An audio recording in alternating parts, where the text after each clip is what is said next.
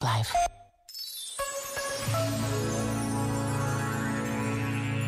A verdade liberta, dizia um velho amigo após uma discussão acesa entre diversos pontos de vista sobre o mesmo acontecimento. É bem verdade, a verdade tem esta força que se impõe. Mas temos de lutar todos os dias pela verdade. Temos de estar atentos ao que se passa à nossa volta, porque é muito fácil cair na tentação de considerar que a minha verdade é a que mais importa. Olhar para o lado, ouvir com os ouvidos do coração, como nos pede o Papa Francisco. Na oração, a verdade é ponto de partida e de chegada.